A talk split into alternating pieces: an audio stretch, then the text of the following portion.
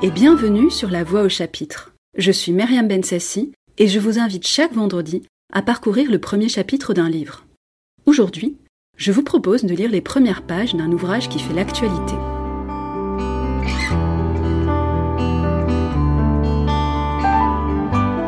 À quelques heures de la cérémonie des Césars, penchons-nous avec délice sur Les Illusions perdues, dont la remarquable adaptation fait partie des films qui ont le plus de nominations. Faisons donc la connaissance de Lucien et de sa famille.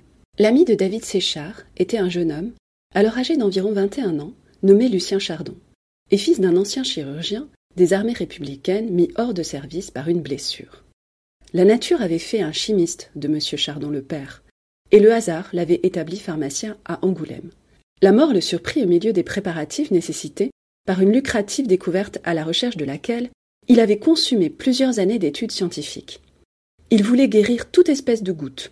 La goutte est la maladie des riches, et les riches payent cher la santé quand ils en sont privés. Aussi, le pharmacien avait-il choisi ce problème à résoudre parmi tous ceux qui s'étaient offerts à ses méditations. Placé entre la science et l'empirisme, Feu Chardon comprit que la science pouvait seule assurer sa fortune. Il avait donc étudié les causes de la maladie et basé son remède sur un certain régime qu'il appropriait à chaque tempérament.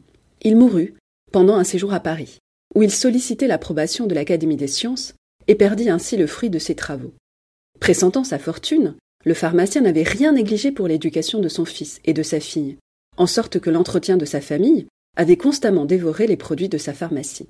Ainsi, non seulement il laissa ses enfants dans la misère, mais encore, pour leur malheur, il les avait élevés dans l'espérance de destinées brillantes qui s'éteignirent avec lui. L'illustre Desplein, qui lui donna des soins, le vit mourir dans des convulsions de rage. Cette ambition eut pour principe le violent amour que l'ancien chirurgien portait à sa femme, dernier rejeton de la famille de Rubempré, miraculeusement sauvé par lui de l'échafaud en 1793. Sans que la jeune fille eût voulu consentir à ce mensonge, il avait gagné du temps en la disant enceinte. Après s'être en quelque sorte créé le droit de l'épouser, il l'épousa, malgré leur commune pauvreté. Ses enfants, comme tous les enfants de l'amour, eurent pour tout héritage la merveilleuse beauté de leur mère, présent si souvent fatal quand la misère l'accompagne. Ses espérances, ses travaux, ses désespoirs, si vivement épousés, avaient profondément altéré la beauté de madame Chardon, de même que les lentes dégradations de l'indigence avaient changé ses mœurs, mais son courage et celui de ses enfants égala leur infortune. La pauvre veuve vendit la pharmacie, située dans la grande rue de L'Houmeau, le principal faubourg d'Angoulême. Le prix de la pharmacie lui permit de se constituer trois cents francs de rente, somme insuffisante pour sa propre existence, mais elle et sa fille acceptèrent leur position sans en rougir et se vouèrent à des travaux mercenaires. La mère gardait les femmes en couche, et ses bonnes façons la faisaient préférer à tout autre dans les maisons riches, où elle vivait, sans rien coûter à ses enfants, tout en gagnant vingt sous par jour. Pour éviter à son fils le désagrément de voir sa mère dans un pareil abaissement de conditions, elle avait pris le nom de Madame Charlotte, les personnes qui réclamaient ses soins s'adressaient à M. Postel, le successeur de M. Chardon. La sœur de Lucien travaillait chez une très honnête femme, considérée à Loumou, nommée Madame Prieur, blanchisseuse de fin, sa voisine, et gagnait environ quinze sous par jour. Elle conduisait les ouvrières et jouissait dans l'atelier d'une espèce de suprématie qui la sortait un peu de la classe des grisettes. Les faibles produits de leur travail, joints aux trois cents livres de rente de Madame Chardon, arrivaient environ à huit cents francs par an, avec lesquels ces trois personnes devait vivre, s'habiller et se loger. La stricte économie de ce ménage rendait à peine suffisante cette somme, presque entièrement absorbée par Lucien. Madame Chardon et sa fille Ève croyaient en Lucien comme la femme de Mahomet crut en son mari. Leur dévouement à son avenir était sans bornes. Cette pauvre famille demeurait à L'Houmeau dans un logement loué pour une très modique somme par le successeur de M. Chardon et situé au fond d'une cour intérieure au-dessus du laboratoire. Lucien y occupait une misérable chambre en mansarde. Stimulé par un père qui, passionné par les sciences naturelles, l'avait d'abord poussé dans cette voie, Lucien fut un des plus brillants élèves du collège d'Angoulême, où il se trouvait en troisième lorsque Séchard y finissait ses études. Quand le hasard fit rencontrer les deux camarades de collège, Lucien, fatigué de boire à la grossière coupe de la misère, était sur le point de prendre un de ces partis extrêmes auxquels on se décide à vingt ans. Quarante francs par mois que David donna généreusement à Lucien en s'offrant à lui apprendre le métier de prote, quoiqu'un prote lui fût parfaitement inutile, sauva Lucien de son désespoir. Les liens de cette amitié de collège ainsi renouvelée se resserrèrent bientôt par les similitudes de leur destinée et par les différences de leur caractère. Tous deux, l'esprit gros de plusieurs fortunes, ils possédaient cette haute intelligence qui met l'homme de plein pied avec toutes les sommités et se voyaient jeter au fond de la société. Cette injustice du sort fut un nœud puissant. Puis tous deux étaient arrivés à la poésie par une pente différente.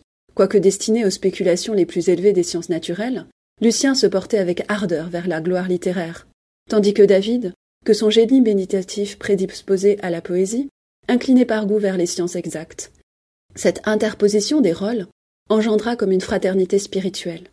Lucien communiqua bientôt à David les hautes vues qu'il tenait de son père sur les applications de la science à l'industrie, et David fit apercevoir à Lucien les routes nouvelles où il devait s'engager dans la littérature pour s'y faire un nom et une fortune. L'amitié de ces deux jeunes gens devint en peu de jours une de ces passions qui ne naissent qu'au sortir de l'adolescence. David entrevit bientôt la belle Ève, et s'en éprit, comme se prennent les esprits mélancoliques et méditatifs. Let nunc et semper et in secula seculorum de la liturgie est la devise de ces sublimes poètes inconnus dont les œuvres consistent en de magnifiques épopées enfantées et perdues entre deux cœurs. Quand l'amant eut pénétré le secret des espérances que la mère et la sœur de Lucien mettaient en ce beau front de poète, quand leur dévouement aveugle lui fut connu, il trouva doux de se rapprocher de sa maîtresse, en partageant ses immolations et ses espérances. Lucien fut donc pour David un frère choisi. Comme les ultras qui voulaient être plus royalistes que le roi, David outra la foi que la mère et la sœur de Lucien avaient en son génie, il le gâta comme une mère gâte son enfant.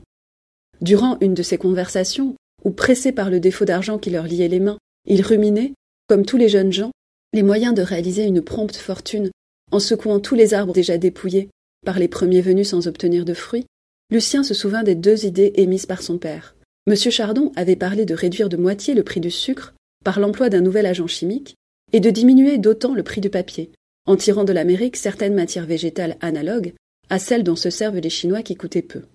David, qui connaissait l'importance de cette question, agité déjà chez les Didot, s'empara de cette idée, en y voyant une fortune, et considéra Lucien comme un bienfaiteur envers lequel il ne pourrait jamais s'acquitter. Chacun devine combien les pensées dominantes et la vie intérieure des deux amis les rendaient impropres à gérer une imprimerie.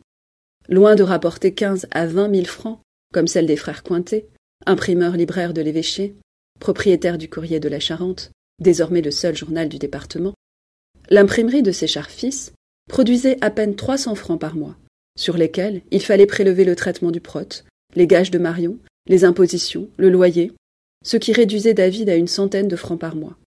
Des hommes actifs et industrieux auraient renouvelé les caractères, acheté des presses en fer, se seraient procurés dans la librairie parisienne des ouvrages qu'ils eussent imprimés à bas prix. Mais le maître et le prote, perdus dans les absorbants travaux de l'intelligence, se contentaient des ouvrages que leur donnaient leurs derniers clients. Laissons Lucien et David aux affres de leurs illusions pour les retrouver la semaine prochaine.